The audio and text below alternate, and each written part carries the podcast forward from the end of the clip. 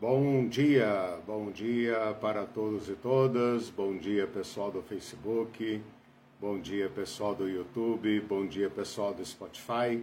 Eu e a Irene estamos aqui nesse domingo, nesse domingo 40 graus, nesse domingo 40 graus, muito quente para, para todos, mas que seja um dia caloroso também no sentido emocional, afetivo para todos. Uh, esse é o canal Teologia Pé no Chão, vocês já conhecem, transmitindo pelo YouTube, pelo Facebook, depois o áudio vai para o Spotify. Nós fazemos duas transmissões por semana, uma às sextas-feiras, que agora acabou de entrar em recesso, só retomaremos no próximo ano com pequenos cursos cursos curtos de aulas longas, né? tem que ter muita paciência. E a, a segunda transmissão é essa que fazemos aos domingos, às 10 horas da manhã, exatamente agora, hoje é dia 12 de novembro, e estamos caminhando para o encerramento de um longo tema que meditamos ao longo do ano sobre igreja e reino de Deus. Esse curso de domingo são cursos longos, de aulas longas. Uh, e nesse ano optamos por trabalhar o tema da Igreja e Reino de Deus em Jesus Cristo. Então, fizemos oito aulas sobre o que Jesus falou sobre igreja e depois, então, começamos a meditar sobre o Reino de Deus, sempre procurando estabelecer uma relação entre igreja e reino de Deus. Espero que ao longo do ano eu tenha conseguido pelo menos despertar em vocês uma curiosidade a respeito desse tema. A gente sabe muito sobre igreja e pouco sobre reino de Deus. Por outro lado, Jesus falou pouco sobre igreja e muito sobre reino de Deus. Então tem uma desproporção aí que nós precisamos é, corrigir. Um, a, a, partir de agosto, a gente começou a, a, apresentar alguns problemas em relação a esse tema. Um, se o reino de Deus é espiritual, se o reino de Deus toca a nossa vida inteira ou põe os pés no chão, né? se o reino de Deus é algo apenas do futuro, apenas do céu, apenas dos anjos, e eu espero que todos tenham entendido as implicações destes problemas. E para responder estes problemas, nós fizemos a trilha de Jesus, a mais segura, né? Que foi expor o reino de Deus por meio das parábolas do reino. E através da simplicidade das parábolas, captarmos as, as lições as instruções, as orientações que Jesus nos deu, os ensinamentos, as lições que Jesus nos deu sobre o reino de Deus. E nessas últimas aulas, tanto as que passaram como é a, a de hoje e as próximas duas, as, uh, os dois domingos de novembro, hoje é dia 12, temos ainda de é, 19 e 26, né?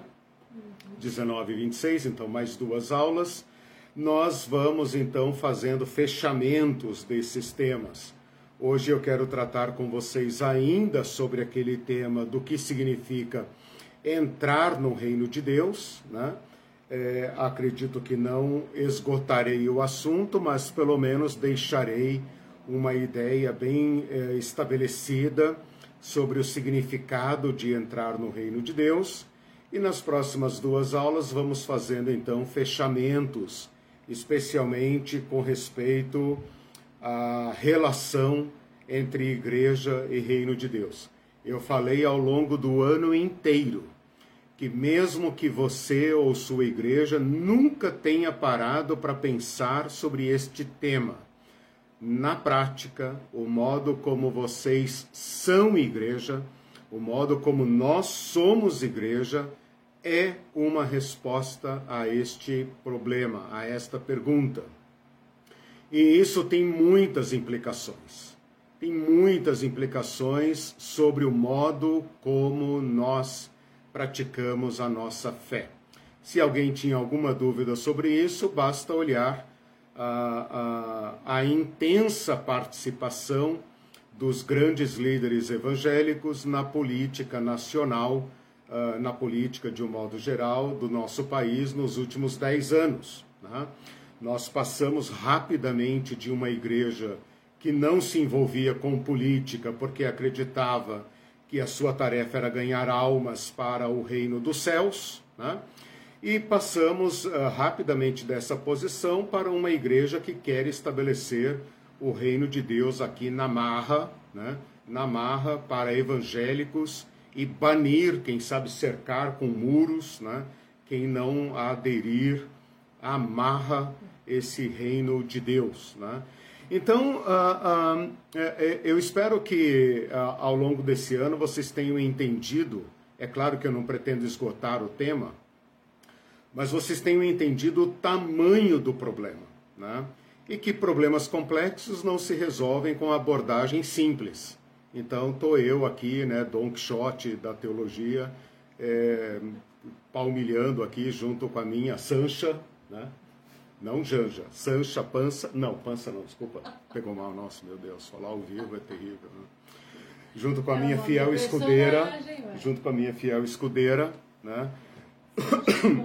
fazendo esse trabalho de obrigar os cristãos a pensarem, enquanto nós mesmos é, é, agitamos a nossa cabeça para pensar a nossa fé, porque nós queremos ser fiéis a Jesus nesse mundo cão, né, em que as coisas só pioram. Né? Agora vem aí a guerra Israel-Palestina para cortar os cristãos ao meio e mostrar quem é quem, quem está ao lado de quem, né? Quem aderiu à violência e quem aderiu à mensagem do amai vossos inimigos, né? Para que não haja mais inimigos, obviamente. Bom, feita essa introdução, eu peço ainda que curtam e compartilhem. Hoje nós chegamos à marca histórica de 940 inscrições, entre indas e vindas, né? inscrições e desinscrições, chegamos a 940, um recorde absoluto, né? 940 inscrições. Né? É, a Irene está aqui. A Irene está aqui pronta para chutar a minha canela. Para ver se eu termino a aula com pelo menos os mesmos 940. Ou se alguém se desinscrever, que pelo menos haja uma inscrição para repor, né? Brincadeira. Gente, mas é isso. É, por favor, compartilhem, curtam e tal, para que essa geringonça né, das redes sociais entendam que eu estou produzindo um conteúdo relevante. Bom, na aula passada eu comecei essa discussão a respeito de diversas palavras de Jesus em que ele menciona o verbo entrar. entrar no reino de Deus ou não entrar no reino de Deus. E aí eu demonstrei para vocês que o verbo entrar, tanto em grego como em português, tem pelo menos dois sentidos. Um sentido básico, um sentido literal, digamos assim, que é deslocar-se de fora para dentro, deslocar-se no espaço, mas não apenas isso, da exterioridade para a interioridade, como por exemplo, entrar numa casa, né? entrar numa casa. Uh, e um segundo sentido, que é o sentido de adesão, o sentido de começar a participar de, começar a fazer parte, como por exemplo, quando nós falamos entrar numa família. Ora, uma família, tudo bem, uma pequena família mora numa casa, mas quando a gente se refere a uma parenta, parentela, né, a uma família no sentido macro, né, a família Xavier, a família Barbosa, a família, sei lá, Goldstein. Né? A família, nesse sentido de uma, uma, um, um, conjunto de parentescos de diversos níveis e graus, né? É, ela não é, obviamente, um espaço geográfico, ela é uma sociedade com regras é, próprias, né? com uma cultura própria, com uma história própria, né? embora ela esteja espalhada no tempo e no espaço. e mesmo assim você entra numa família. Então, esse sentido de aderir, de entrar por participação, é o sentido que eu estou propondo para a gente entender esses textos do Evangelho.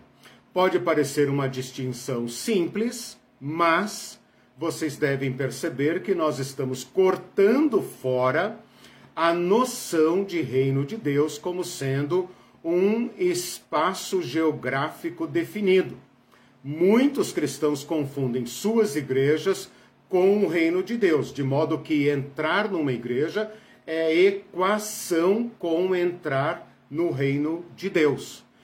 Isso porque nós temos as ideias equivocadas de que o reino de Deus é uma realidade física, portanto, é minha igreja, é meu endereço, na rua tal, número tal, na cidade tal, ou então nós criamos esta coisa do espaço espiritual. Então o reino de Deus está para além das nuvens, em algum lugar, e nós então uh, entramos lá, entraremos lá no futuro, ou então após a morte, ou quando Jesus vier. Se nós afastamos esse sentido, a meu ver, equivocado, ou no mínimo limitado, nós ampliamos imensamente o sentido de reino de Deus e melhor, não apenas ampliamos, né? melhor, nós conseguimos nos aproximar do sentido pretendido por Jesus Cristo. É isso que ele quis dizer, né? se a gente compreender bem as palavras de Jesus. Então, uh, nós devemos trabalhar, tanto na aula passada como na aula de hoje, com essa ideia de aderir a algo que nos é proposto. Nós não inventamos o reino de Deus. Eu não inventei. Senão não seria reino de Deus, seria reino do Eliseu. Né? É, é, o pastor fulano, a pastora ciclano, o apóstolo tal, ninguém inventou o reino de Deus. Senão é o reino dele. Né? Assim como se fala o ministério dele, é o reino dele. O reino é iniciativa de Deus, é uma proposição de Deus. Ele é o criador da humanidade, ele é o único ser autoexistente e a proposição é dele para nosso benefício, não para benefício dele, para nosso benefício. E nós, então, mediante esta interpelação, mediante esta proposição, ou mediante este chamamento, aderimos. Ora, se nós aderimos ou não aderimos, significa então que o reino de Deus tem um conjunto ético, um conjunto de ideias, de proposições, de práticas que definem se eu aderi ou não. Eu posso aderir dizendo, ah, sim, bota meu nome aí.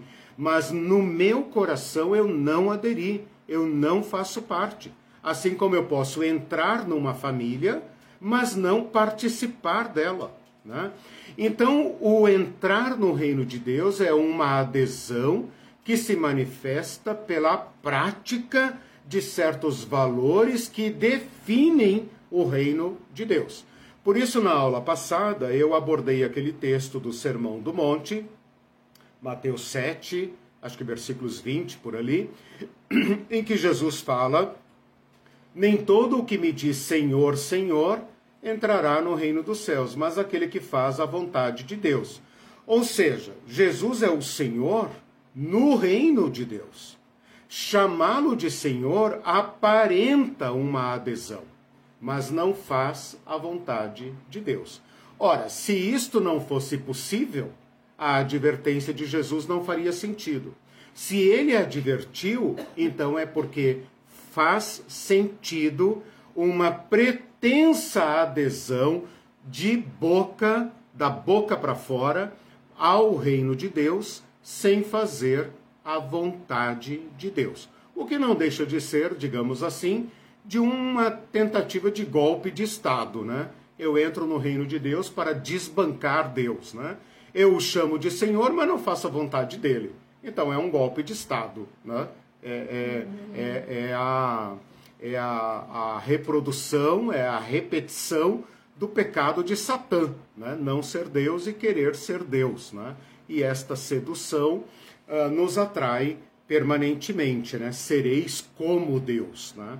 E o Evangelho nos permite esta ruptura com o modelo de Satã, com a mentira satânica, sereis como Deus, e adotarmos aquilo que corresponde à nossa natureza, aderir a um domínio, uh, a um domínio justo, né, para o nosso bem.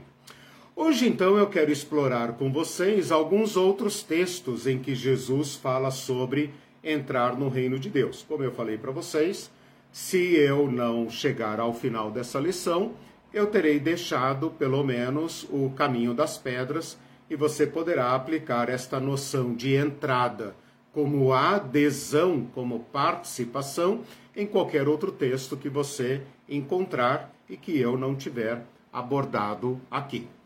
O primeiro texto que eu quero compartilhar com vocês é o texto de Mateus capítulo 5, versículo 20, que fala do entrar no reino de Deus como justiça, como prática da justiça. O texto é o seguinte, Mateus capítulo 5, versículo 20: Se a justiça de vocês não exceder a dos escribas e fariseus, de modo algum entrareis no reino dos céus. Esse entrar no reino dos céus está conjugado no futuro, e pode parecer, equivocadamente, mas pode parecer que se trata da escatologia ou da vinda de Jesus ou de depois da morte. Mas eu quero propor uma outra forma de interpretar que eu considero mais coerente com a mensagem de Jesus, que é um futuro baseado na condição então, condição, se você cumpre a condição, a entrada no reino de Deus é consequência e não futuro. Ela é futuro no sentido que depende de uma condição. Qual é a condição? Se a justiça de vocês exceder ou não exceder. Então, se tem uma condição, a consequência desta condição é posterior ao atendimento da condição. Então, de novo, qual é a condição? Prática da justiça. Se você pratica um certo tipo de justiça, você entrou no reino de Deus. O simples fato de você ser um aderente à justiça do reino de Deus, um participante a um novo modo de praticar justiça, isto mesmo, a própria prática da justiça já é evidência de que você aderiu ao reino de Deus. Então, esse é o primeiro ponto. Por que, que o verbo está no futuro? Porque ele é consequência de uma condição e não porque se trata de algo após a morte. Né? É claro que quem entra no reino de Deus desde já tem garantida a sua participação em tudo que o reino de Deus vier a se tornar. Mas não se pode pensar que não se entra no reino de Deus agora pela prática da justiça e apenas no futuro, senão a gente cairia numa coisa meio tipo uh, reencarnacionismo, né? Pratico justiças agora, depois da morte, passo por uma balança, né? Por uma lei kármica, para ver se eu posso ir para o paraíso ou se eu sou condenado a voltar para a encarnação, né, para uma reencarnação.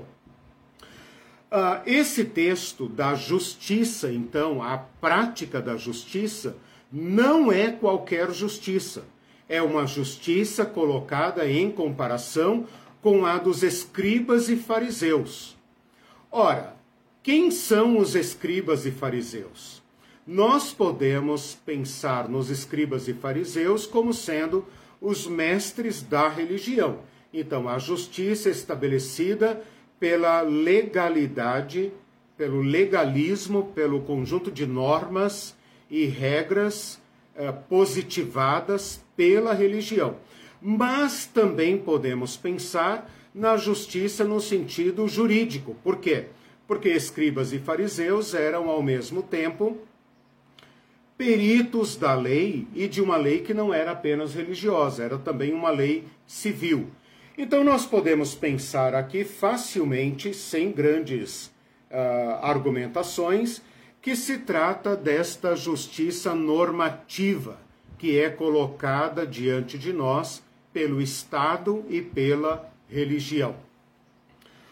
Ora, se Jesus estivesse dizendo que nós devemos praticar uma justiça mais severa, mais rigorosa do que aquela estabelecida pela religião e, pela, e pelo Estado, ele estaria apenas fazendo mais do mesmo. Seria apenas uma questão de exceder em quantidade. Quantidade. Tipo, vocês têm que ser mais legalistas. Se os fariseus lavam a, a mão até o, o, antebraço, vocês devem lavar até o ombro. Né? Se os judeus lavam as mãos sete vezes, vocês devem lavar setenta vezes sete. Seria apenas mais do mesmo. Se o fariseu era capaz de executar a viúva pela lei e tomar até a casa dela, então vocês poderiam ser mais rigorosos ainda e cobrar impostos até dos, do, do sei lá, do, do, dos leprosos por ocuparem algum lugar, ou dos mendigos porque ocupam um lugar na praça, etc, etc. O que Jesus está falando aqui não faria sentido se se tratasse de mais regras de justiça. O que Jesus está falando aqui é que o reino de Deus tem uma justiça de outra qualidade. Por isso, na sequência do versículo 20, ele vai dizer: Ouvistes que foi dito, eu, porém, vos digo, é assim, assim. Ouvistes que foi dito, eu, porém, vos digo assim, assim, assim. E no final deste capítulo, ele vai dar, digamos, a regra final, aquela que define a qualidade do reino de Deus. Ele vai dizer: Ouvistes que foi dito, ame os seus amigos, odeie os seus inimigos. Eu, porém, vos digo: ame os seus inimigos e orem pelo que vos perseguem. Esta é a justiça que excede a dos escribas e fariseus. Não se trata de ser mais legalista, não se trata de ser mais fanático, mais fundamentalista, não se trata de uma observância mais rigorosa das regras da lei. Se trata de uma justiça de outra qualidade que nos liberta do peso da lei e nos coloca numa outra esfera de justiça, que é a justiça da misericórdia.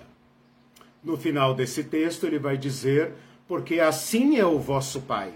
O vosso Pai dá o sol sobre bons e maus, ele dá a chuva sobre bons, justos e injustos assim vocês sejam perfeitos, como perfeito é o Pai de vocês. Na versão de Lucas, que eu não vou citar aqui agora, ele fala: sejam vocês misericordiosos, como misericordioso é o Pai de vocês que está nos céus. Portanto, a perfeição a que Jesus se refere em Mateus 5, capítulos 40 e bolinha, né? Mateus 5, capítulos 40 e 3 a 46, 48, é uma perfeição na misericórdia. Então, o que Jesus está dizendo aqui é o seguinte: se a justiça de vocês não assumir outra qualidade, qual a qualidade? A qualidade do reino de Deus, aquela que os libertou do peso da religião vocês jamais poderão se considerar parte do reino de Deus, porque é a prática desta justiça que demonstra que você aderiu ao reino de Deus. A gente poderia pensar amplamente sobre justiça. Não temos tempo, mas eu queria que a gente pensasse na justiça não nesse conceito legal apenas, não no conceito é, moral apenas, porque a moralidade pode cometer suas barbaridades, seus horrores e a história está repleta disto, né? como a moralidade pode praticar perversidades, crueldades, e isso é aceitável por uma certa moralidade, mas pensarmos no reino de Deus, no, na justiça do reino de Deus, naquele sentido mais básico da equidade. O que eu quero para mim, quero para todos. Isto é desistir de praticar a justiça própria e passar a praticar a justiça do reino de Deus. Eu fui tratado com misericórdia, eu fui tratado com bondade, eu fui tratado com graça e isso me deu vida, e isso que me dá vida, eu quero lutar para garantir para todos. No mesmo sermão, no capítulo 20, no capítulo 6, Jesus vai dizer: "Busquem, pois, em primeiro lugar o reino de Deus e a sua justiça. Busquem, pois, em primeiro lugar o reino de Deus e a sua justiça." Ou seja, a nossa relação com a justiça de Deus é uma participação ativa nós devemos orar para que o reino de Deus venha, venha o teu reino, e ao mesmo tempo buscá-lo, e buscá-lo na sua praxis, que é a justiça. Então ninguém tem o direito de falar em reino de Deus se não fizer uma conversão mental para a justiça como definida por Jesus Cristo. Paulo também vai dizer, num outro contexto, em Romanos 14, que o reino de Deus não é comida nem bebida. E com isso ele não quer dizer que não tem a ver com comer o pão. Ele tem dizer que não se usa regras de dietéticas para dizer quem é do reino ou quem não é do reino. Parem de discutir quem come o que, quem bebe o que. Isso não define quem é do reino de Deus. O reino de Deus é justiça, paz e alegria.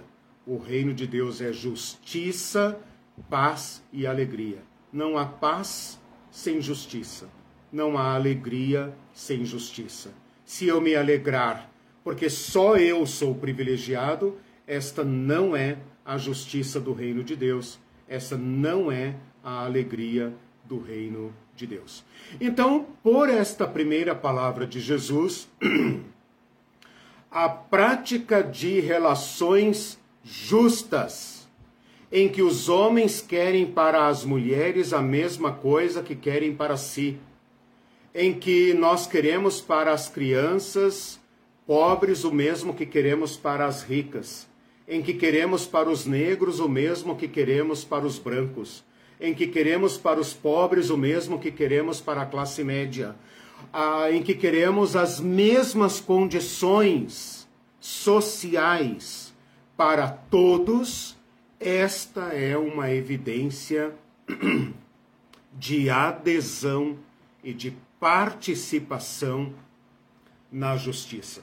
Se nós cercarmos aqui o que nós chamamos de reino de Deus e nos alegrarmos aqui dentro deste pacotinho que nós chamamos Reino de Deus e nos alegrarmos porque somos privilegiados, este não é o reino de Deus. Chame do que quiser.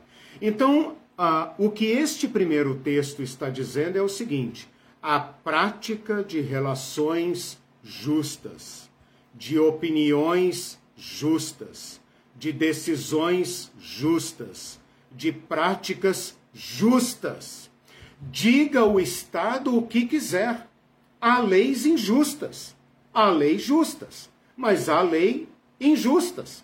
Há leis justas que não pegam, porque nós não, a nós, a sociedade, não as aceitamos. São apenas letra bonita da Constituição ou do Código Civil, ou do ECA, ou do Estatuto não sei das quantas.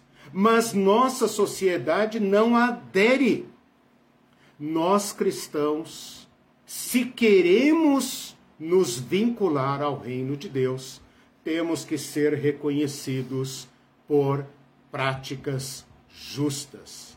De qual justiça você está falando? Da justiça do reino de Deus. Se nós não aderirmos a esta justiça, nós nos excluímos do reino de Deus e nós nos privamos dos benefícios do reino de Deus ou da própria justiça de Deus. Nós só existimos porque Deus praticou para conosco um tipo de justiça. Se ele tivesse executado a justiça da lei, todos nós teríamos perecidos. Portanto, na nossa própria razão de existir, no simples fato de falarmos sobre Jesus Cristo, nós já somos beneficiários de uma outra justiça, a justiça do reino de Deus. Bem-aventurados todos aqueles que têm fome e sede dessa justiça, porque foram fartos dela e então podem praticá-la. Eu, eu, sempre li esse, é, desde que me converti, uhum. há muitos séculos atrás, é, Romanos 14, 17, hum. o reino de Deus é justiça, paz e alegria no Espírito Santo. A paz a gente entende melhor e alegria no Espírito Santo uhum. também. Mas justiça para mim sempre foi uma coisa vaga. Por quê? Porque eu pensava dentro daquela estrutura apenas de igreja. É. Quando você diz para que eu quero mesmo para mim e para as uhum. outras pessoas e uhum. todos esses exemplos que você citou, uhum. né? Eu quero uhum. para os brancos e para os negros a uhum. mesma coisa quero para os pobres e para os ricos, uhum. isso amplia muito o sentido, né? Uhum. E, e faz mais sentido essa uhum. ideia de justiça, uhum. né? Pelo menos para mim, eu não sei para quem está ouvindo, uhum. porque fica muito complicado entender o que é justiça uhum. é, dentro de, da, das quatro paredes da igreja. Uhum. Talvez, eu não sei se eu pensava que dizia respeito mais à justiça em relação a. O Estado? A, não, a hum. morte de Cristo, hum. a justiça de Deus, no sentido de, ah, Jesus pagou a justiça. Sim. No sentido espiritual só, entende? É, não sei. É, é, é o que eu falei Era aqui. Vago é, pra é, mim, essa, assim. é, essa, é, você tocou num ponto importante. Primeiro, a justiça de Deus, a justiça de Deus em Cristo e aquilo que nós chamamos de justificação é o ponto de partida. Hum. Sem justificação, sem essa nova justiça de Deus, não há reino. Pelo menos não no que toca a nós. Uhum. A abertura do reino de Deus para nós se deu por um ato de justiça de Deus e Cristo. Uhum. Né? Agora, isso que você está falando me chama a atenção pelo seguinte: nós podemos pensar na igreja com seu conjunto de regras uhum. e nós podemos pensar no Estado. De qualquer forma, a implicação, isso que você chamou de vago, é o seguinte: é que não implica a minha adesão. Isso. Não implica a minha adesão. Uhum. A gente pensa na justiça, nós cidadãos modernos, a gente pensa na justiça como uma coisa dos tribunais. Isso. Justiça é uma coisa que ah, o poder judiciário pratica, a polícia, etc. Eles praticam. Eu posso fazer tudo que a lei não proíbe, não é? Princípio é. da legalidade. Pode, posso fazer tudo que a lei não proíbe. Eu sou livre. Então eu posso criticar, o Estado é injusto, o Estado é corrupto, eu posso tacar pedra em todo mundo e eu me considero isento. Uhum. Na igreja, a mesma coisa. Ontem nós falamos é. sobre isso no nosso estudo. É. Você tem um checklist de certas regras morais que os crentes ou espírita, ou católico, ou qualquer o islã, qualquer religião tem que praticar, e dentro daquela, eh, daquele regramento, né, você está ok ou não está ok. Esse modo de pensar que Jesus está colocando aqui tem a ver com minha adesão pessoal à justiça. Eu me reconheço como sendo beneficiário da justiça do reino de Deus isso me deu um novo sentido, uma nova maneira de pensar, uhum. né? E isso me torna um aderente, um praticante da justiça. Por isso que em Lucas Jesus vai dizer: "Sejam vocês misericordiosos, como misericordioso é o Pai de vocês". Uhum. Quem não pratica misericórdia não alcança misericórdia. E o reino de Deus é misericórdia. Sim. Então, essa justiça que Paulo fala aqui em Romanos 14 é a justiça que nós herdamos de Deus uhum. e que nós praticamos. E pode dar também uma noção até errada de interpretação, né? Se, uhum. se eu não tenho esse, esse uhum. todo, de pensar assim, é justiça de Deus sobre aqueles que não crerem. Isso, é, exatamente. Num sentido que não me envolve. Exato. Eu acho que a questão fundamental exatamente. aqui é que a adesão ao reino de Deus é pessoal, individual, implicante e comprometedora. E a partir do momento que você fala, eu sou beneficiário da justiça de Deus, justificados, pois, mediante a fé, Romanos 5,1, né? Texto fundamental para os protestantes evangélicos e agora também para os católicos, né? Justificados, pois, mediante a fé, por meio de Jesus Cristo, temos acesso a esta graça. E nós vivemos desta graça. E temos que ser praticantes da justiça. Então, um cristão não pode dizer, não, mas a lei diz isso. A lei diz isso. Por exemplo, quando houve a reforma trabalhista, eu lembro de ter postado no meu Facebook o seguinte: patrões evangélicos. Não é porque houve reforma eh, ah, trabalhista que vocês precisam sacanear seus empregados. Né? Uhum. Vocês podem praticar uma legislação trabalhista justa, porque o que a nova legislação é, tornou legal aceitável nos tribunais é injusto de acordo com o reino de Deus. Uhum. Né? É não garantir o mínimo de dignidade ao trabalhador. Mas, Mas fui, igrejas que correram pra... fui avisado de que as igrejas, como patronas, né? patroas, uh, uh, aplicaram imediatamente a nova reforma trabalhista. Né? E, e os cristãos, hoje, né, eu sinto dor no coração de dizer, estão com uma péssima reputação no comércio, no mercado de trabalho, quer como empregado, quer como patrão, quer como fornecedor, quer como é, é, é, consumidor. Por quê?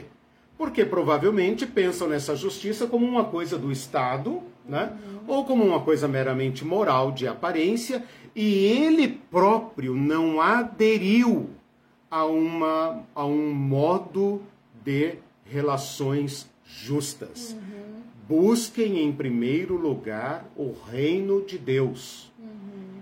e sua justiça. E aí eu não sei se eu devo dizer, não sei se eu devo, devo, não devo, devo, não devo. Bom, mas o final, é, tudo bem, talvez eu perca os três. No final desse texto diz assim: ah, e, a, e, estas coisas vos serão acrescentadas. E a crentaiada pensa que se eles forem na igreja e cumprirem as regras da igreja, Deus vai dar casa na praia, etc, etc. Quando está dizendo o texto que a prática da justiça do reino de Deus é que trará a satisfação de todas aquelas coisas. Porque todo mundo praticando vai gerar isso. Não, as pessoas acham que se eles buscarem o reino de Deus, que eles acham que é a igreja deles, hum. e as regras da igreja deles, uhum. sejam de usos e costumes, de comer, não comer, etc, etc, eles acham que eles eles fazem isso e Deus vai dar para ele tudo o que eles imaginam. Uhum, né? Quando o texto está dizendo: busquem, pois, em primeiro lugar o reino de Deus e a justiça do reino de Deus. Esta justiça garantirá a vocês a satisfação de todas estas coisas. Ou seja, nós, como comunidade cristã, temos tudo para vivermos de modo justo. Se nós praticarmos a justiça do reino de Deus. O que, que os crentes fazem? Transformam as regras do mercado em teologia, teologia da prosperidade, né? E fazem o pobre ser culpado da sua própria pobreza. E assim o matam duas vezes, né? Mamon dá a primeira facada, né? E a igreja dá o golpe de misericórdia e fala: você é um derrotado, você é um desgraçado, você deve ter cometido algum pecado, alguma coisa você fez, porque você é, então não consegue. De Deus, é a vontade de Deus e tal, né? o reino de Deus é futuro. De Não, e também a vontade de Deus que eu seja rico e É, e isso, é, é meritocracia, Deus né? decidiu assim. Seja um bom pobre, etc. Não reclame, lá no céu você vai entrar nas ruas de ouro. É. Então, gente, é muito lixo para jogar fora. Né? É. muito O- lixo para jogar. O Silvio Javala comentou Hum. assim: a igreja joga o reino e a justiça de Deus lá para o céu, que é isso que você acabou de falar, Hum, para legitimar a sua avareza Perfeito. e ganância. perfeito, perfeito. Porque daí não é algo que rege as minhas relações aqui e agora. Não rege o modo como eu eh, contrato, como eu trabalho, como eu eh, consumo, como eu forneço, como eu me comporto. Não rege nada, é apenas algo do futuro. Né? Por isso que eu falei que é um certo tipo de a doutrina kardecista, né? Tipo, ah, faz aqui o que, né? Aliás, o kardecista vai levar mais a sério, né? Porque ele sabe que a, a, a prática das suas, da, da, a sua prática diária que vai determinar se ele entra É. no paraíso ou não, né? Verdade. Os cristãos acham que eles já estão garantidos Ah, por salvação eterna, por predestinação. Então é, é o pior dos mundos, né? É, independe, né? Desvincula o cristão da prática da justiça. Então, homens e mulheres que me ouvem, de qualquer idade, de qualquer classe, de qualquer aderir a um novo modo de justiça. Ouviram que foi dito na religião de vocês, na igreja de vocês, no nosso estado, na nossa municipalidade, no nosso órgão ah, eh, de trabalho, nosso local de trabalho, etc, etc. Ouvistes que foi dito. Eu, porém, vos digo: se vocês praticarem isso, vocês já estão no reino de Deus. Por quê? Seguem uma nova norma, né? fazem além, fazem diferente, né? priorizam outros valores. Né? Pessoas valem mais do que coisa. Né? Ah, vulneráveis valem mais do que os que estão eh, privilegiados. Né? Então, uma série de valores que o reino de Deus coloca para nós. Vamos para um segundo texto que também é arrasador, né? Eh, que é o texto que eu já estudei aqui com vocês no início ah, do ano, lá nas primeiras aulas de Mateus 18. Se alguém tiver coragem, paciência, tempo e tal, dê uma recordada lá nas primeiras aulas, que é a humildade. Eu falei da prática da justiça, agora eu vou falar da humildade. E o texto está em Mateus 18, 3. Eu, eu estava falando que eu estudei com vocês o texto de Mateus 18, acho que umas duas ou três aulas sobre Mateus 18, desculpem.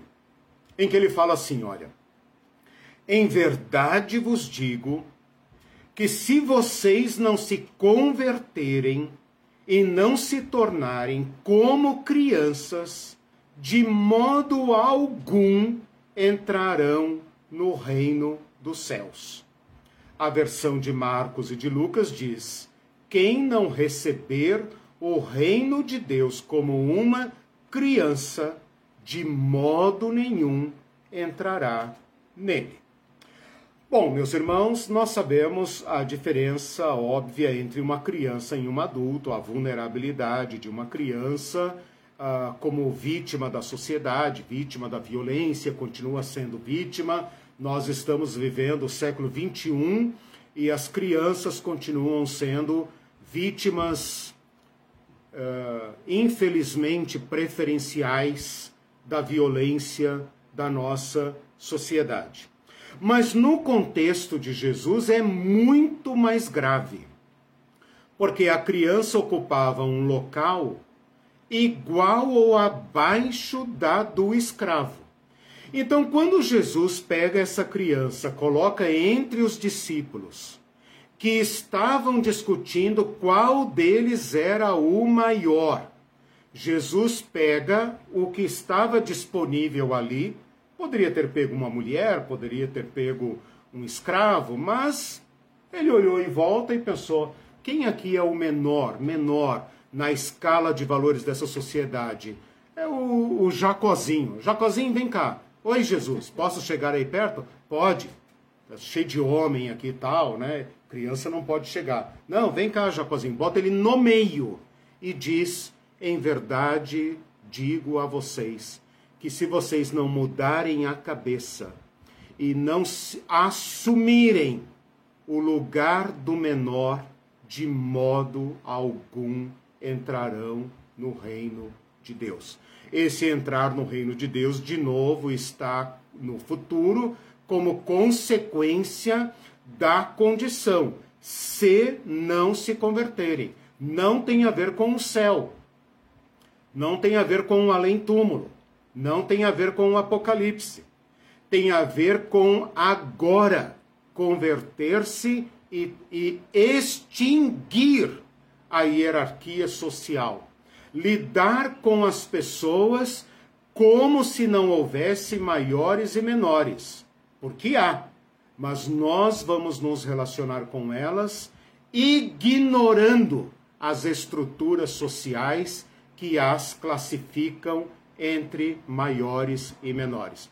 Eu estava dizendo que a criança, nesse caso, representa não apenas uma faixa etária de um grupo social vulnerável, que é, né? Tá aí o Instituto do ECA, Estatuto, melhor dizendo, da criança e do adolescente que grande parte da nossa sociedade odeia junto com os cristãos.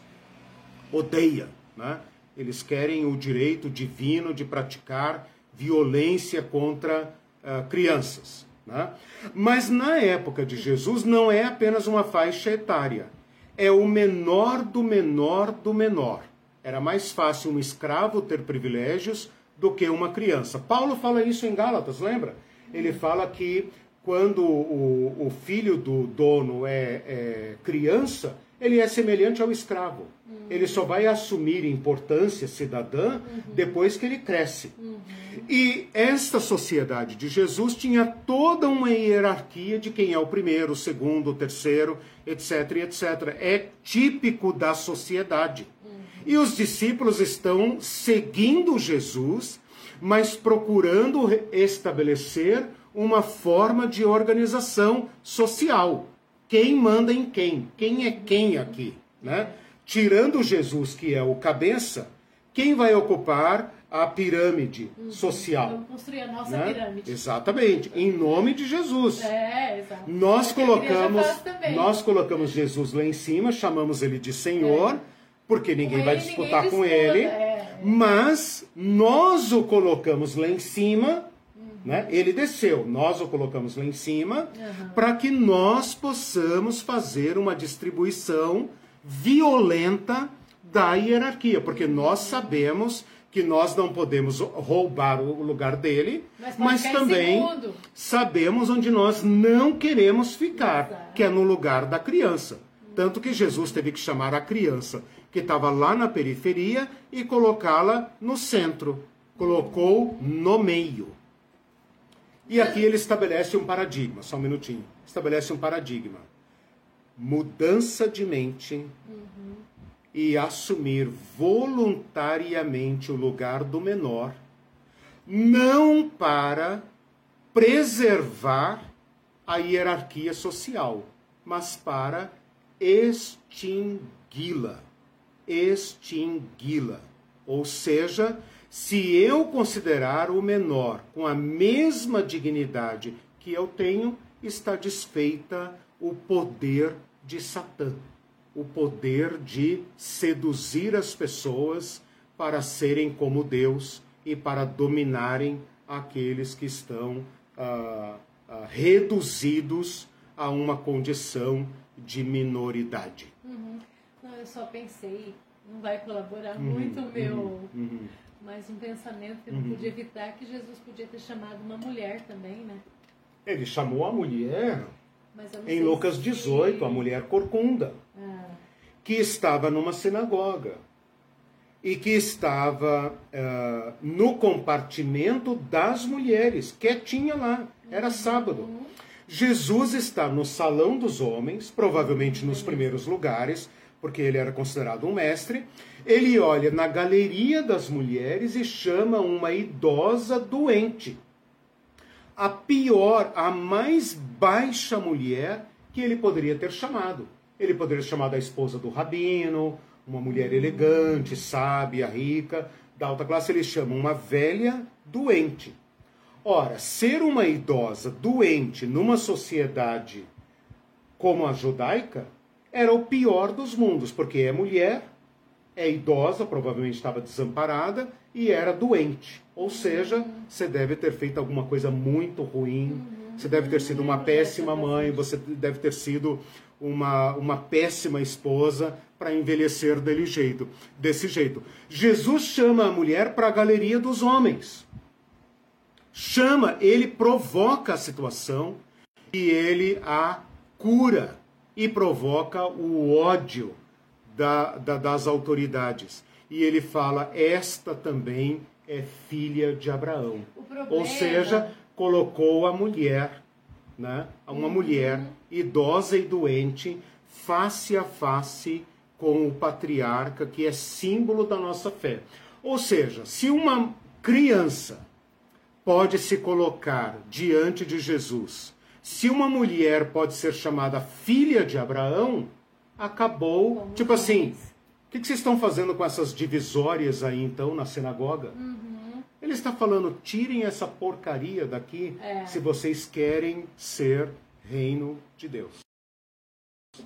Sim, uhum. mas não consegue não atribuir a eles o devido, é. uh, o devido significado. Uhum porque a gente desconhece a cultura judaica uhum. e desconhece as implicações que essa Exato. cultura, esses a gente lê com ocupam. filtros, né? A gente lê com filtros, por isso que é importante, eu friso muito essa ideia. É, é muito, Lucas 13, eu falei 18 a 13. É tá. muito importante faz, é, fazer uma leitura uhum. nova, sem uhum. filtros. Faz anos que eu estou uhum. tentando fazer essa uhum. leitura e muita coisa muda Sim. na cabeça da gente, né? Exatamente.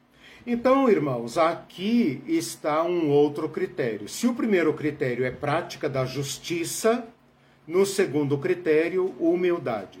Vocês devem saber que a humildade sempre foi uma característica repugnante para todas as sociedades e é repulsiva para a sociedade moderna e basta ver o modo como nós usamos a palavra humilde. Quem transformou a palavra humilde ou humildade em virtude foi Jesus Cristo. E não tem como ser cristão sem ser humilde como Cristo, não como a sociedade pensa. A sociedade, quando quer se referir a uma pessoa sem importância, uma pessoa desqualificada, uma pessoa sem cultura, sem dinheiro, sem status, sem classe, sem nada, ele fala ah, uma pessoa humilde. Apareceu no meu portão uma pessoa bem humilde, uma senhora humilde, uma criança humilde, um idoso humilde.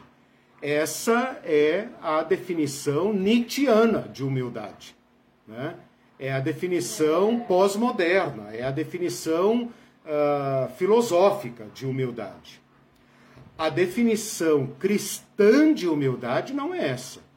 A definição cristã de humildade é o seguinte: o fulano, fulana, você é só um ser humano e é isto que basta. Nisto está o seu valor. Ontem a gente estava numa meditação, é, uma meditação do nosso grupo, né, da Igreja Liberta, a gente estava meditando sobre Colossenses 2 sobre regras da comunidade cristã. E uma das nossas irmãs, né, a Aildes, que está aí, então vou citar o nome dela, ela disse: a cada aula dessa eu me torno mais humanizada, eu me torno mais. Eu saio daqui com a minha humanidade fortalecida. Olha que lindo. E eu pensei que maravilhoso uhum. que nós pensemos na palavra de Deus como algo que nos humaniza. Né? E não diviniza. E, é, é, e esta palavra é, não descola da realidade, né? não é. sai levitando, né? Não, sai pensando, né? como ela nos disse, né? sai pensando com mais firmeza nos valores da dignidade humana, sai fortalecida para para combater a, as injustiças, é, é, é, não tendo medo do sofrimento que isso causa, né? De falar de amor numa sociedade odienta, né, querida Ildinha? É isso. Né? Então, uh, veja, quando você fala de humanizar, de humanidade, nós estamos falando de humus. E segundo a nossa fé, nós fomos feitos da terra. E o que nos ergue da terra, porque nós viemos da terra e voltaremos para a terra, viemos do pó e iremos para o pó. Vamos virar elementos químicos da natureza, adubo. O que nos ergue do pó da terra é a vida que nos que nos que nos faz ser o que somos.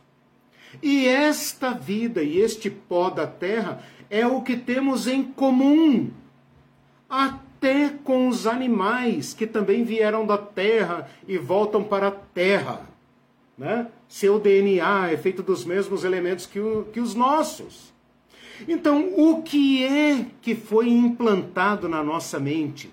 Que vírus é esse que foi implantado na nossa mente que nos faz construir uma pirâmide social em que alguém feito do pó da terra, que tem o mesmo fôlego que eu, ocupa um lugar aqui em cima e outro aqui, e outro aqui, e outro aqui, e outro aqui, por causa da, da cor da pele, por causa do gênero, por causa da condição social, por causa dos títulos, por causa do, das posses e tudo mais.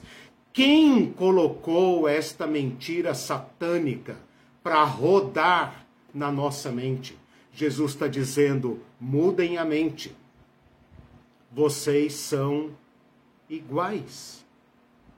Então, o modo de vocês destruírem, de vocês enfrentarem esse império de Satã, é colocar o menor no meio.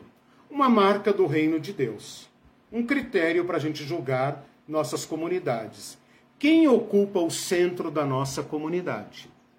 Quem recebe a maior parte dos nossos recursos? Quem ocupa o centro das nossas atenções? São os privilegiados, os grandes? Os ungidos? Ou são os vulneráveis, os fracos, os idosos, os doentes, os desamparados, os solitários, os excluídos, onde nós manifestamos esta justiça e esta humildade. Não precisa dizer mais nada. Então, a prática da humildade é uma evidência de que nós entramos no reino de Deus. Isso é tão nítido como se fosse uma fronteira física. Por isso que Jesus falou que o caminho é estreito, a porta é estreita. Porque quem em sã consciência, ocupando lugares superiores, vai em prejuízo próprio, entre aspas, em prejuízo próprio, assumir o lugar do menor. Ontem eu ouvi uma entrevista famosa, tá rolando aí na internet, depois até posto ali se eu me lembrar, do, do Júlio Lancelotti. A gente menciona o Júlio Lancelotti porque ele tem visibilidade. E ele dizendo que alguém perguntou para ele qual é a sua perspectiva. Qual é a sua perspectiva? Ele falou: a minha perspectiva é o fracasso. É o fracasso. Porque nesse sistema de coisas, eu só posso pensar em fracasso. Porque se eu vencer nesse estado de coisas que está aí, é porque eu aderi a ele, é porque esse sistema me venceu. Né?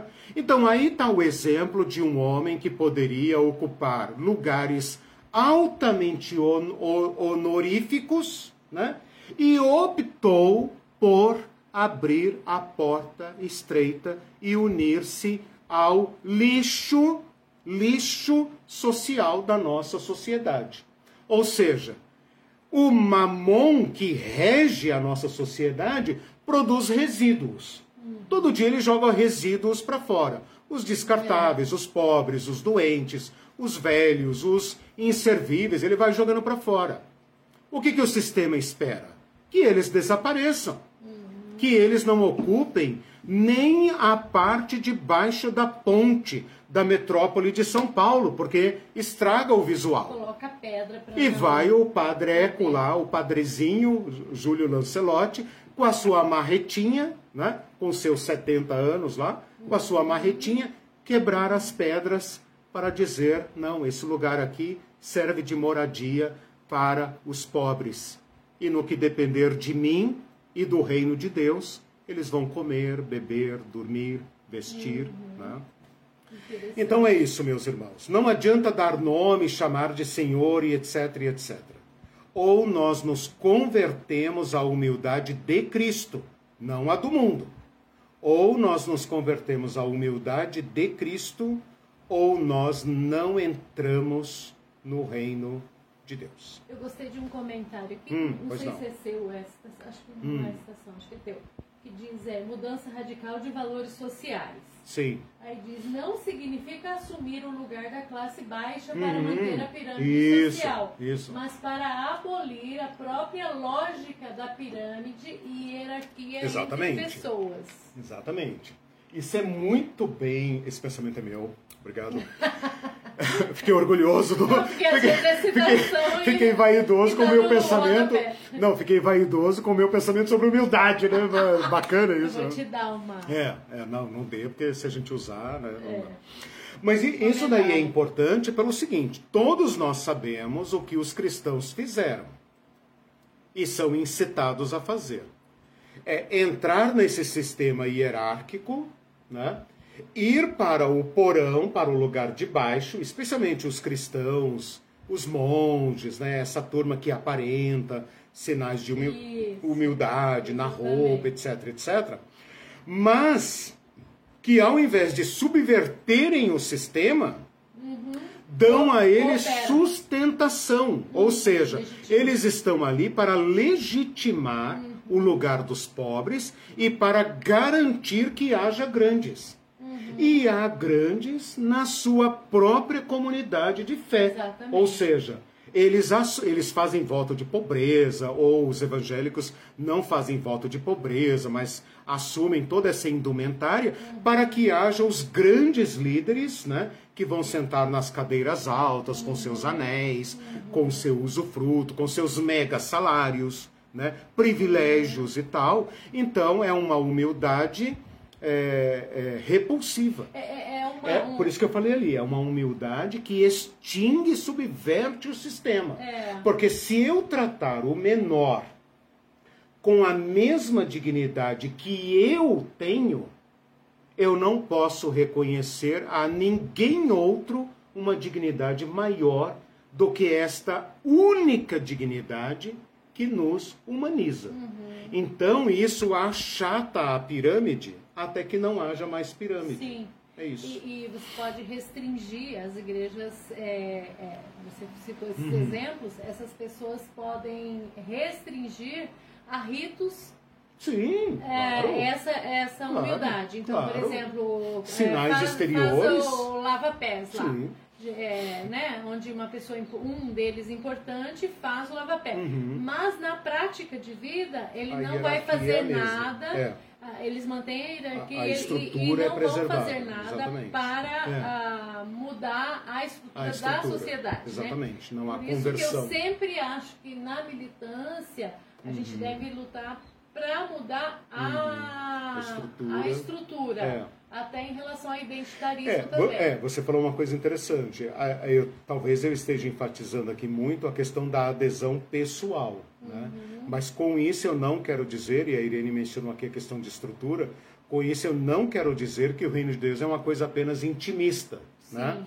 Que eu me, por isso que eu tenho usado isso muito aqui a palavra praxis, também. né? Uhum. Porque não adianta eu me uh, humilhar e cooperar com a preservação das estruturas, né? Uhum. Eu preciso, eu preciso ajudar a destruir estruturas que preservam a hierarquia, porque a hierarquia é diabólica. Né?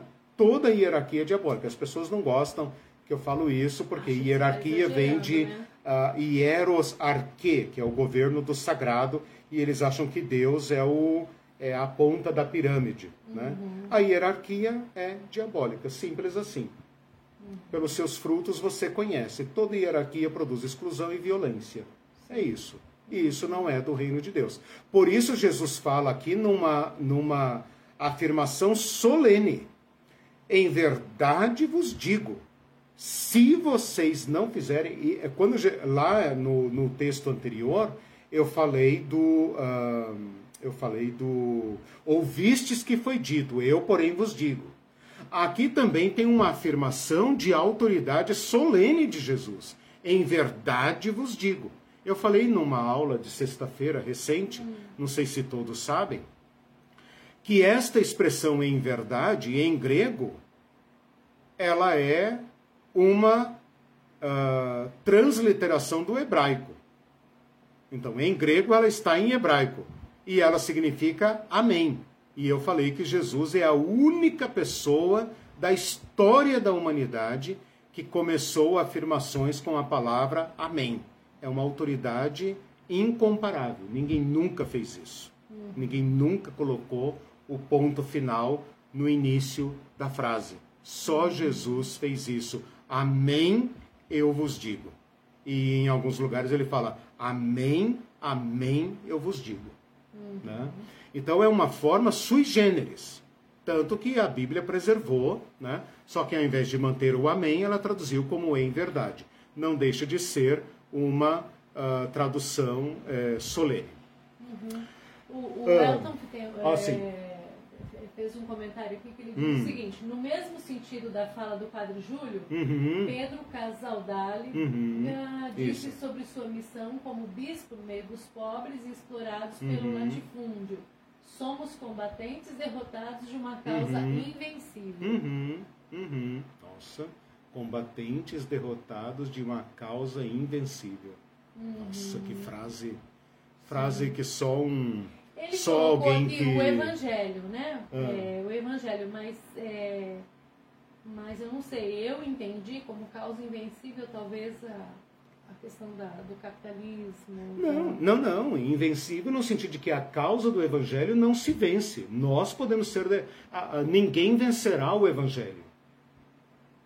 Ninguém vencerá okay, o evangelho. Tá, é, pelo menos eu entendi assim.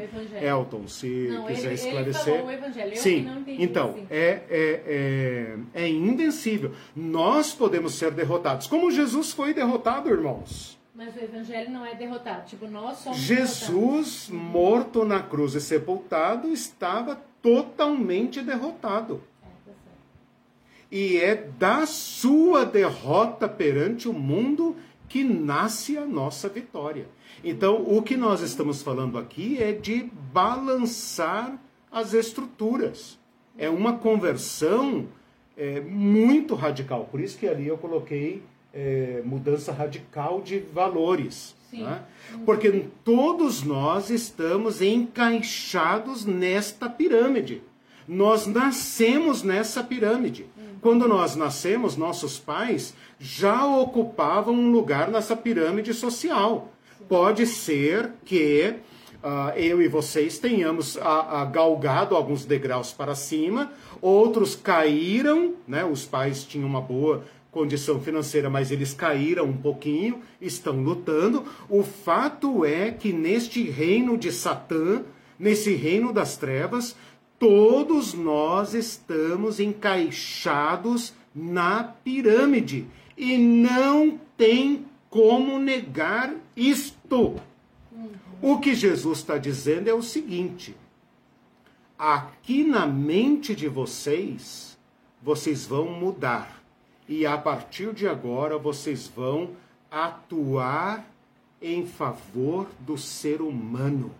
E onde nós falamos de ser humano, não há mais pirâmide. Jesus Cristo se fez um de nós e se fez o menor de nós. Filipenses 2:5.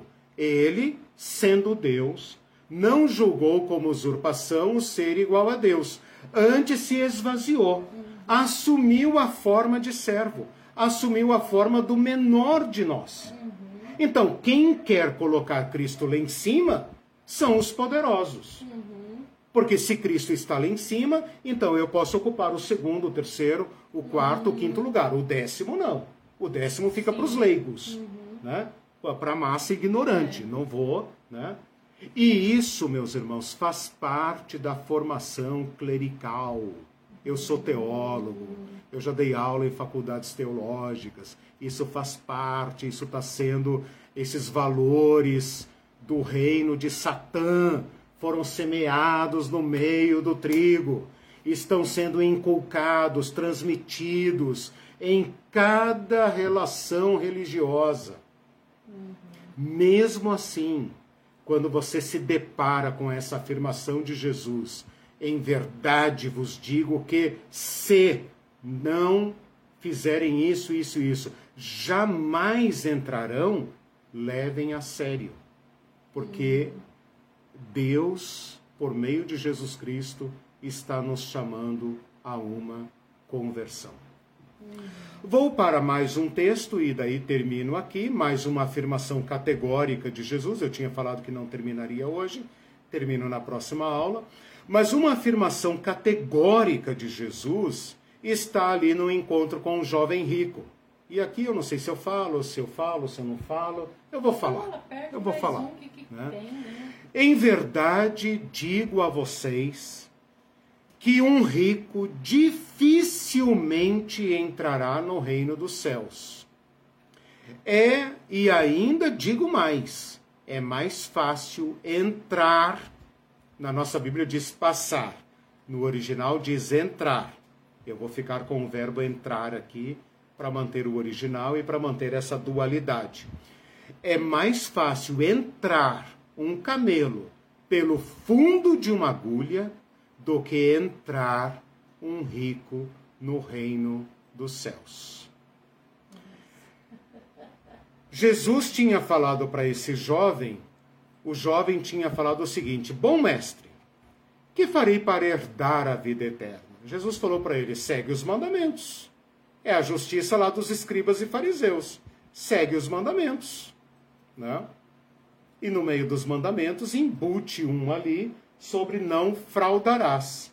O jovem aparentemente não percebeu a jogada de Jesus e ele é. fala: tudo isso tenho feito desde a minha mocidade. Tenho feito. Jesus fala para ele o seguinte: se queres, porém, entrar na vida.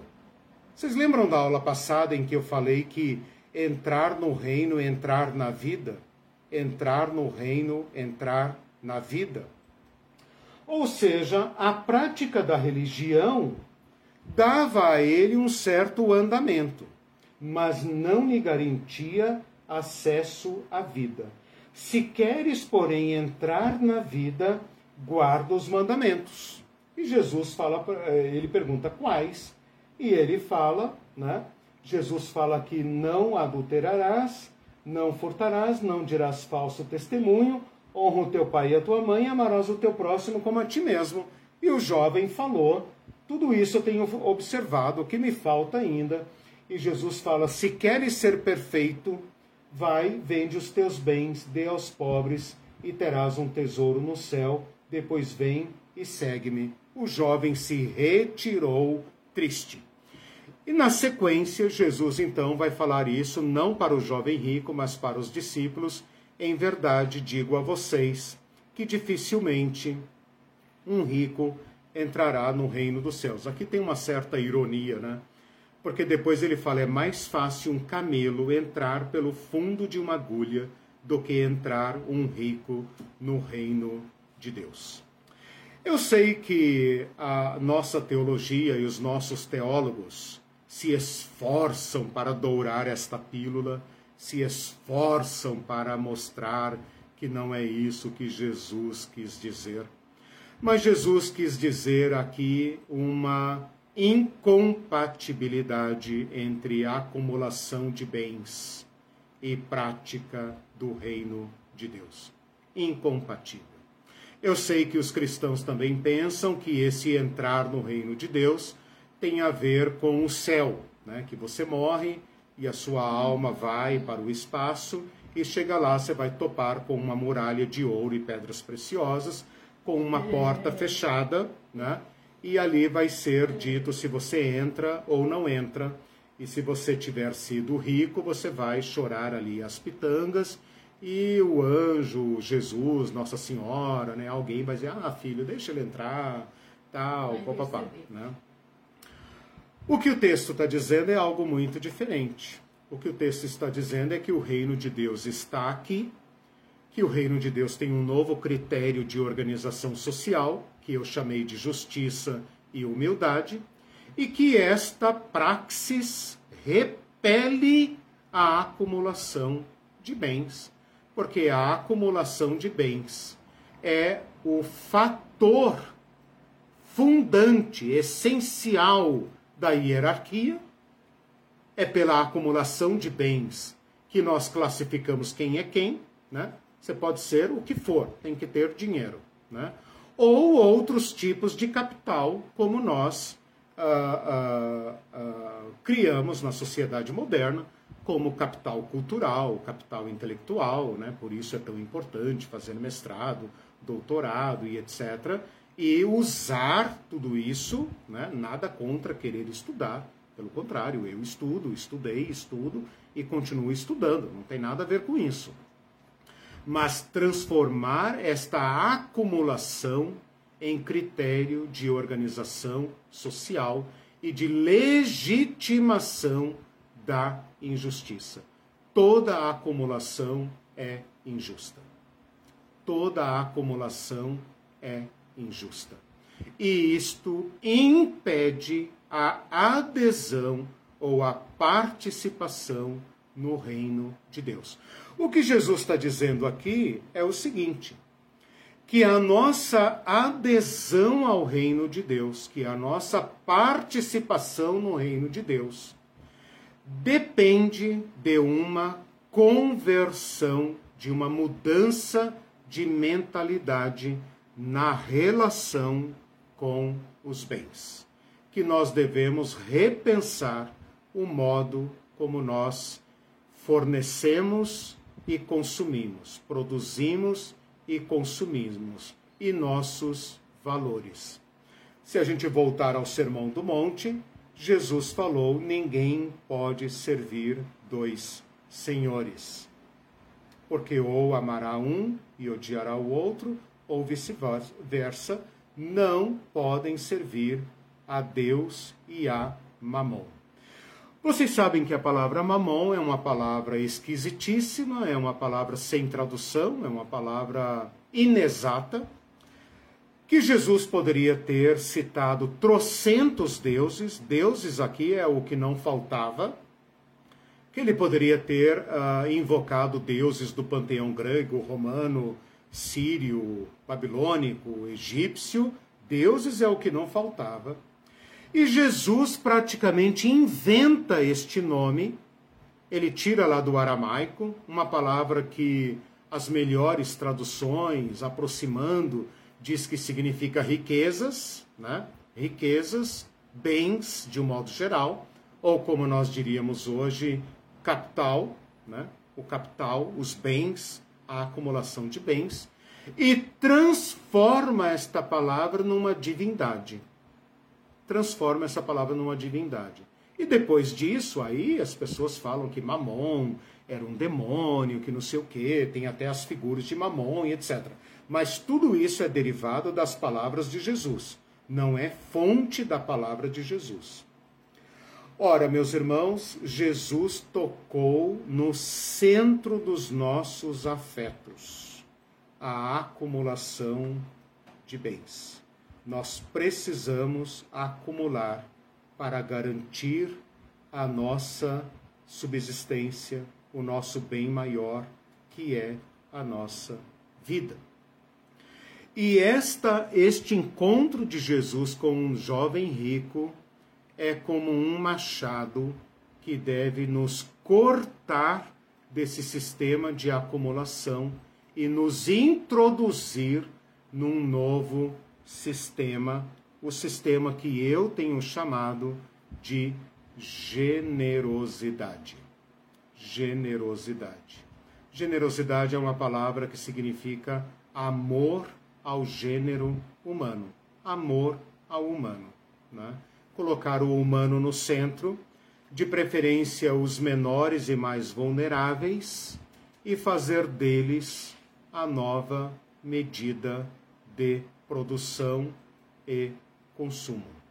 Por que, que o Brasil fica tão irritado quando se critica o agronegócio, por exemplo?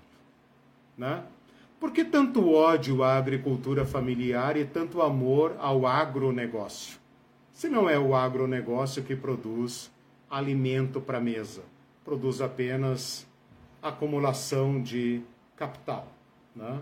Por que nós não priorizamos a produção de alimento? Porque o pobre come arroz e feijão e de boa qualidade. Né? Não vai comer soja. Soja é para exportação. Soja é para entrar na cadeia de, de, da, da indústria alimentícia. Né? Não estou dizendo que não é importante. Estou dizendo que um país do tamanho do Brasil tem como pensar sua economia de forma solidária, de forma a priorizar o ser humano, colocar o ser humano na conta, o ser humano no orçamento, o ser humano na medida das coisas, né? e não o capital. Então é um corte profundo, é uma conversão profunda. Quando Jesus manda o jovem rico vender os bens, dar aos pobres e segui-lo, Jesus estava dizendo para ele romper com a acumulação, com a lógica da acumulação.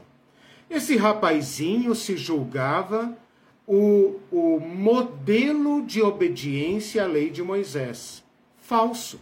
A lei de Moisés tinha dispositivos para devolução das terras, tinha dispositivo para o ano sabático, tinha dispositivos para cuidar dos pobres, tinha dispositivo para cuidar do órfão, do estrangeiro e da viúva. Como que um jovem, porque a Bíblia o chama de jovem, como que um jovem em tão tenra idade, chegou a ser proprietário de muitas terras sem quebrar a lei dos escribas e fariseus. É isto que a religião consegue fazer, meus irmãos.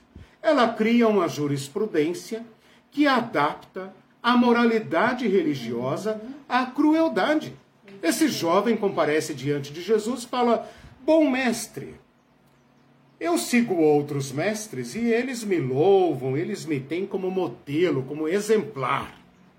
E eu vim aqui, né, desfilar meu orgulho religioso para ver aí se tem alguma coisinha aí que, que esteja me escapando, quem sabe. E Jesus fala: ah, você está bem. Ele é aprovado por Jesus também. Isso. Eu que, exato, para continuar pavoneando, né? É. E Jesus foi é Jesus. direto ao ponto. Seu desgraçado. Não, Jesus não falou isso, Jesus era mais elegante. Né? Seu hipócrita. Né? Jesus falou para ele: vai e devolve os bens, seu ladrão. Porque, de acordo com a lei de Moisés, um jovem jamais teria muitas propriedades se não tivesse usado interpretação da lei para tomar terras dos agricultores, para tomar dinheiro, para investir, para emprestar dinheiro para os, os, os camponeses e depois que eles não conseguem pagar, executar os títulos da dívida. Assim é fácil ficar rico. Então você quer ser perfeito? Você quer de fato entrar no reino de Deus? Você quer ter um tesouro no reino de Deus? Devolva os teus bens. Vai devolver os bens. E vem e me segue. E vem aprender o que, que é o verdadeiro bem. Na sequência, os discípulos vão perguntar: Senhor, nós deixamos tudo e te seguimos. E Jesus vai dizer: qualquer que tiver deixado. Uh, pai, mãe, campo, etc, etc, receberá muitas vezes mais. Jesus tinha falado para o jovem rico: você terá um tesouro no céu. E Jesus acabou de dizer para os discípulos: receberá muitas vezes mais. Onde? No céu? Não! Por que eu preciso de campo no céu? Jesus está dizendo: se vocês praticarem outra justiça, a justiça de Deuteronômio, a justiça do jubileu, a justiça da generosidade, todos terão terra, todos terão família, todos viverão em paz, vocês terão muito mais. Mas o jovem rico precisa tomar para acumular. Então ele vai acumulando, acumulando, acumulando e vai jogando mais e mais pessoas na pobreza, com a bênção da religião. E então, com este texto, eu volto ao início da nossa aula de hoje. Se vocês não excederem a justiça dos escribas e fariseus. Porque os escribas e fariseus permitem que vocês sejam perversos, que vocês roubem o salário dos seus empregados, que vocês executem o pobre, que vocês tomem a roupa de quem não tem nada, ou que vocês promovam políticas que vão continuar produzindo bilionários de um lado e miseráveis de outro, inclusive pastores milionários que podem tirar suas férias na Europa, em Miami e etc. Né? Ganhar riquíssimos salários, seus 30, 40, 50, 60 mil, 100 mil. Né? Tudo isso com as bênçãos de Deus. E querem dizer: Senhor, Senhor, em teu nome expulsamos demônios, em teu nome fizemos muita coisa. E Jesus vai dizer: Vocês não têm parte no meu reino, porque vocês praticam iniquidade. Iniquidade é uma palavrinha bonita para religião, né? Mas você já se deu conta que a palavra in equidade é a mesma coisa que desigualdade social? Não. Jesus está dizendo isso. Ah, vocês me chamam de Senhor, Senhor. Eu sei. Todo domingo vocês estão na igreja. Eu sei, eu conheço. Eu, eu tenho meus anjos aí, né? Por todo canto. Eu sei o que está acontecendo. Mas vocês praticam desigualdade social. Vocês abençoam a acumulação de bens vocês não têm sensibilidade. Né? Vocês não têm sensibilidade. Vocês acham que o pobre é pobre porque não trabalhou o suficiente? Senão ele também seria rico e estaria passando férias em Miami. Né? Ou pelo menos no Nordeste. Nordeste não, porque o Nordeste, o Nordeste é, é uma terra amaldiçoada, né? porque, por isso que lá tem pobreza. Não é porque eles são explorados. Né? A África é pobre e precisa da teologia da prosperidade, né, irmãos e irmãs? Não é porque é, eles são explorados pelo colonialismo. Não, é porque eles têm religiões, etc. Né? Eles têm ídolos e tal, como se os europeus não tivessem, como se nós não tivéssemos e tal. Né? Então, meus irmãos, eu trabalhei hoje justiça, uh, humildade e generosidade. Né? Três marcas que por si só dizem se nós aderimos e participamos deste novo projeto do reino de Deus. Uhum. Né? Quero fazer um comentário, esse, esse é, só uma observação.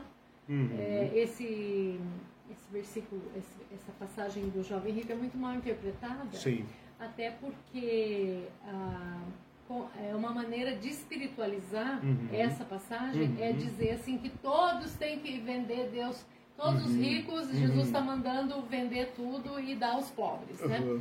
Sem levar em conta todo esse, esse contexto que você disse, que a, essa pessoa enriqueceu é. É, burlando todas é. as regras de Deuteronômio é. e toda, toda essa questão. É. E daí a gente entra em questão, o rico, rico, muito rico hoje, uhum. é rico como também. Poderia até é. aplicar isso também, entendeu? Toda riqueza então, toda riqueza é suspeita. É. Né? No mínimo, no mínimo, nós participamos isso. de um sistema injusto. Né? Uhum. O nosso sistema é injusto, nosso país é injusto, nossa justiça é injusta. Né? É. Uh, nós vivemos num reino, né? uhum. né? para usar o termo do Evangelho, no reino de Satã. É. O sistema é maligno e ele é feito para matar, uhum. roubar e destruir. Uhum. Né? E nós. E senão a gente espiritualiza esse versículo e não pratica. Exatamente. Né? Exatamente. Então isso é um perigo. É. É, eu queria ler um hum, comentário que sim. ficou lá para trás, já que Sim, e terminei nosso... aqui, terminei a, é, o restante eu falo na próxima aula. Do pastor Mário, hum. que diz assim, eu sempre costumo pensar nessa justiça relacionando, uhum. relacionando-a com a responsabilidade que Deus tem com sua criação desde uhum. Adão até nós. Voltou na questão da uhum. justiça. Sim, sim. Ah, né? uhum. É, envolve tudo isso, envolve todas as relações. Bem lembrado, os cristãos não costumam ser sensíveis a, aos gemidos da criação. Né? Uhum. E, e, e, a prática da justiça tem a ver com isso também. Quando o Evangelho fala que Deus se importa com os pássaros, né? É, não é para desprezá-los, pelo contrário, é uma lição de ecologia. Sim. Quando Paulo fala que a criação geme, aguardando a revelação dos filhos de Deus, a maioria dos crentes pensa no milênio, sei lá o que, que eles pensam. Né? Uhum. Eu não sei bem o que, que eles pensam. Mas os filhos de Deus não têm que ser revelados agora?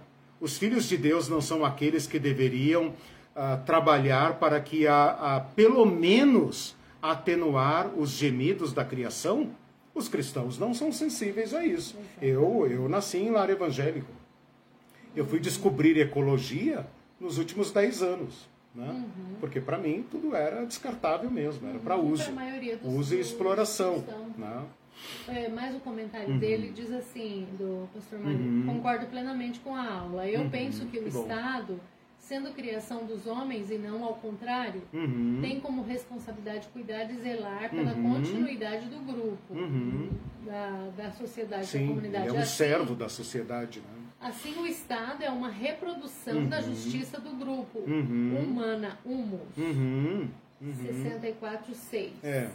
Diferentemente dos conceitos, práticas e ensinos do reino e justiça divina, minha opinião. Sim. Ah, desculpe, lê a última frase. Diferente. Diferentemente dos conceitos, práticas e ensinos do reino e justiça divina. Isso, é, mas é, e não, interessante, bem, bem lembrado. Uhum. É, isso me faz pensar ah, na discussão que, que ainda está em aberto na nossa sociedade, ou por exemplo agora na Argentina, acho que hoje é a eleição da Argentina, segundo turno, ah, que estado nós queremos, né, Pastor João?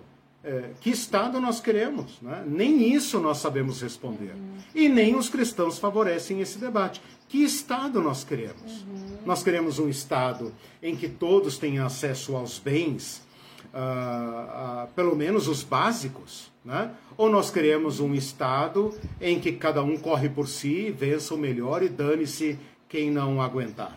Né? Nós queremos que uh, os idosos possam se aposentar, nós queremos que eles tenham acesso à medicina de qualidade. Nós queremos que todo jovem possa fazer uma faculdade, possa seguir a profissão que quiser, ou isso é privativo de uma determinada classe? Ora, grande parte da nossa sociedade quer um Estado para poucos. E os cristãos, por, por falta de reflexão e de ensinamento, ou sei lá o que, subscrevem esse tipo de Estado. Eles querem um Estado mínimo. Grande parte dos cristãos e da, da elite teológica uh, uh, uh, no Brasil quer um Estado mínimo. Mínimo. Eles são conservadores em costumes, né? mas eles são altamente liberais em economia. Pode, eu tenho certeza que se fizesse um plebiscito só entre a população evangélica, o Estado mínimo que só garanta, como o Javier Milei está defendendo na Argentina, né? Dolariza tudo, privatiza tudo e, e, e que vença o melhor e que o Estado tem apenas polícia para proteger a propriedade privada, forças armadas para proteger o país, diplomacia e justiça. É isso. O resto, o resto que se lasque, cada um por si, cada um é, faça você mesmo, né? Faça você mesmo. Então é o pior dos mundos mas grande parte da, da, da população evangélica subscreve esse tipo de Estado e acha justo. Então é muito importante a gente pensar que o reino de Deus nos introduz numa nova uh, prática da justiça. Sim. Agora, eu, eu, terminaria aqui a minha fala, uh, pelo menos meu último, minha última participação, no seguinte sentido, meus irmãos. Tanto no sentido da sociedade. Humildade tem a ver com relações sociais. Justiça, digamos assim, relações políticas. Uh, dinheiro, relações econômicas. Esses três aspectos, política, social e economia, são sistemas. Sistemas. Eu e vocês somos indivíduos. Cada um de nós é um indivíduo. Mesmo que nós participemos do sistema, nós não temos os meios de criarmos um sistema para enfrentar este sistema. Nós não dominamos a economia, nós não dominamos a sociedade, nós não dominamos a política e nem devemos.